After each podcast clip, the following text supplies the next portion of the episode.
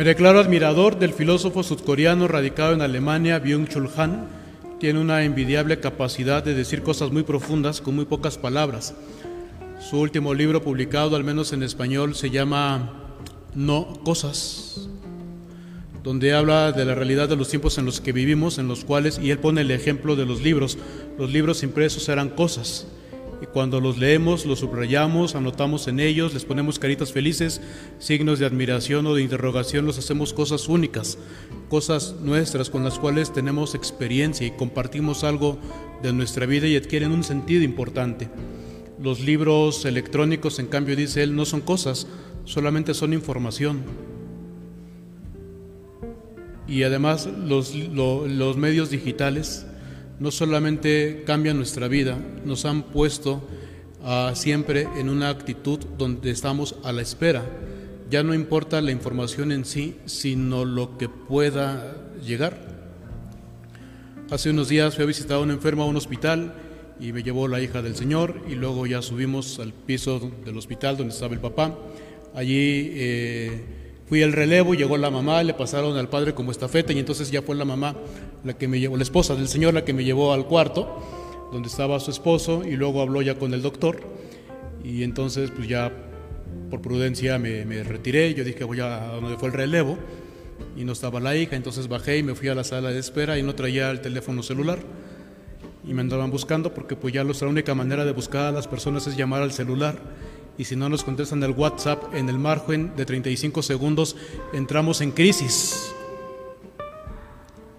Cuando yo tenía 20 años aproximadamente, me iba de mochilazo, ahorraba todo el año con un amigo de la secundaria y nos íbamos de mochilazo por todo el país y mi mamá entonces nos compraba unas tarjetas Ladatel y me decía, ten para que me hables siquiera cada tercer día y sepa yo que no te has muerto. Y eso porque le contaba yo a mi mamá, llegué a los mochis y pues ya llegamos a las 3 de la mañana, ni modo de pagar hotel, pues íbamos de mochilazo, nos dormíamos en la banca del parque y no pasaba nada. Hace unos años, hoy no sé si me atrevería a hacer lo mismo.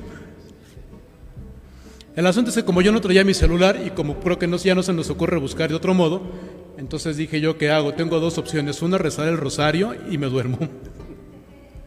La otra, más arriesgada, difícil, pensar. El asunto es que si hiciéramos, si diéramos un paso más adelante en la reflexión de Byung-Chul Han, a lo mejor resulta que también estamos en la época de las no personas. Estamos comenzando a dejar de pensar, de sentir, de emocionarnos, de contemplar, dice Byung-Chul Han. Para el ser humano de hoy el tiempo perdió su aroma, porque vivimos con tanta prisa que ya no sabemos lo que es contemplar. Muchas cosas nos despersonalizan. La tecnología a la que tenemos acceso es una maravilla, sin duda alguna, pero tiene como todo su riesgo que pueda despersonalizarnos. Cosas que nos despersonalizan, la primera y la más importante creo el pecado. El pecado deshumaniza, es inhumano. A veces decimos con mucha ligereza y equivocación, pecamos porque somos humanos, pero no, el pecado no es humano, el pecado es inhumano y deshumaniza. Nos despersonaliza, por supuesto, la soledad.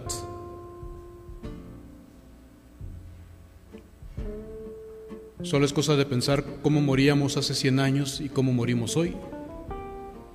Hace 100 años uno moría en su casa, de la mano de los seres queridos, mientras la familia rezaba, nos dábamos las gracias, nos pedíamos perdón, sabíamos que después de todo alguien nos iba a extrañar y confiábamos nuestra vida en el Señor. Hoy en lugar de manos de personas que nos quieren, estamos conectados a máquinas, a aparatos. Uno ya no escucha gracias, perdón, vete en paz, confía en nosotros. Hoy nada más escuchamos tit, tit, tit la pobreza también despersonaliza.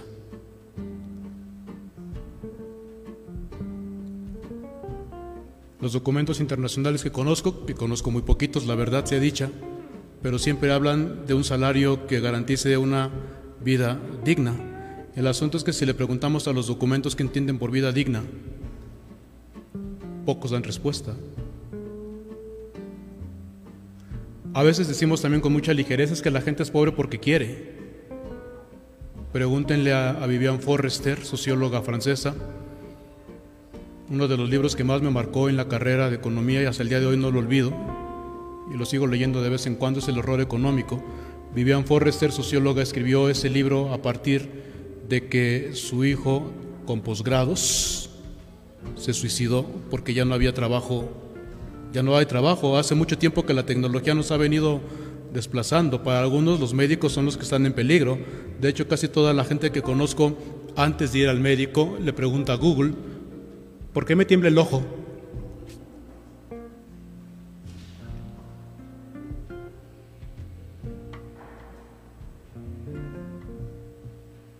la época de las no personas. Y sin embargo, en el Evangelio contemplamos cómo Jesús de Nazaret y Dios en Jesús se obstina, es necio hasta la locura en volver a humanizarnos. Después de predicar en la barca de Simón Pedro, Jesús le dijo, sígueme y seamos pescadores de hombres. Y ser pescador de hombres en aquella época, en la mentalidad de la época, los lagos, el mar, es el símbolo de la maldad. Una persona que tiene hambre es presa de la maldad, una persona que está enferma es presa de la maldad, una persona que está en soledad es presa de la maldad. Jesús dice a Pedro, sígueme y rescatemos a la gente de la maldad. Y lo primero que pasan, que salen de ahí es a hacer el bien, a curar enfermos, a curar al paralítico, a curar a los endemoniados en las sinagogas, a curar al leproso, una persona de la que todo mundo tiene asco y a la que todo mundo ve como no persona, porque es leproso, porque es impuro, porque es pecador, y Jesús obstinadamente lo ve con misericordia, se le estremecen las entrañas, dice el Evangelio. Nosotros los hombres somos muy poco resistentes al dolor, dicen los varones. Entonces yo una vez le dije a mi mamá, tengo un dolor como de parto y me decía ella, criatura, si tú supieras lo que es un dolor de parto, te mueres. Pero dice el Evangelio que a Jesús, a la vista de los enfermos y de los leprosos, de los paralíticos y de los pecadores, se le estremecen las entrañas maternas. Es que Dios nos ama con corazón de madre y lo que ve Jesús es impresionante. Y lo que siente Dios en Jesús es eso que sienten las mamás cuando ven a sus hijos en hambre y enfermos y en peligro o cuando no saben nada de ellos.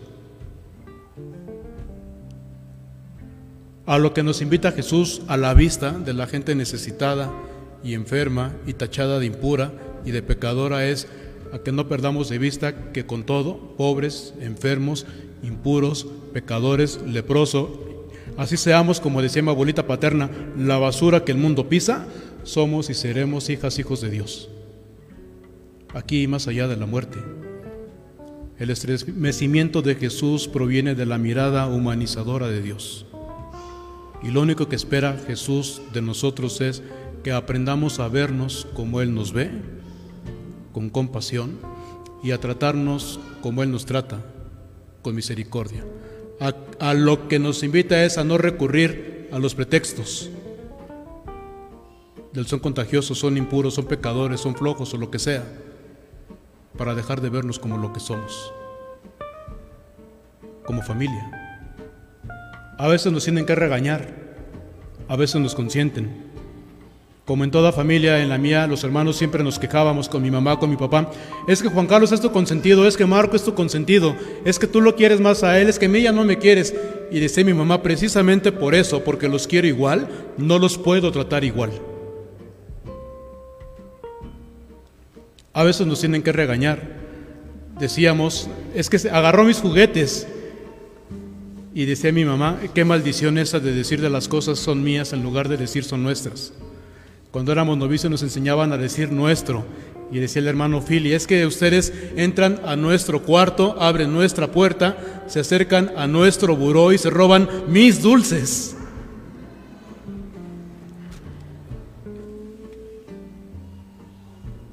Total que dice mi tía Luisa, mi tía abuela, mejor llórate pobre y no llórate sola. Y lo único que dice Jesús es, por favor, no sean indiferentes. Y a los que han sido vistos con desprecio y con desdén, con miedo o con asco por los demás, sepan que Dios siempre los verá con misericordia. Para los demás pueden ser impuros, pecadores, flojos, estorbos y lo que sea, pero para Dios nuestro Padre siempre serán sus hijos, sus hijas. Y eso no cambiará nunca. Generalmente a los gobiernos dictatoriales de todos los colores a lo largo y ancho del mundo y del tiempo, siempre les gusta decir que su población es la más feliz. David Jiménez, un periodista español en su libro El lugar más feliz del mundo, habla de la experiencia de Corea del Norte y cuenta cómo se repetía que a partir de que China había tomado el control del Tíbet, el gobierno de China le decía a los tibetanos, desde que los gobernamos nosotros, el cielo es más azul, las nubes son más blancas, el agua es más limpia y la gente es la más feliz del mundo. Lo cierto es que la felicidad nunca se da por decreto. Pero en el Evangelio uno tiene derecho a la felicidad, porque Dios siempre está con nosotros, como lo que es, como un padre que nos ama con corazón de madre, como alguien que solamente nos ve con compasión, que solo quiere tratarnos con misericordia y nos reitera que Dios siempre estará con nosotros. Y solo sea por eso, porque donde estemos en una cama pidiendo limosna, solos, mal vistos, juzgados, etiquetados, echados fuera de donde sea, donde estemos y como estemos, Dios sigue viéndonos con amor. Dios sigue estando con nosotros y solo eso, saber que Dios está con nosotros, hace de nuestra existencia el lugar más feliz del mundo y se convierte en la fuerza para, a pesar de todo, volver a sonreír.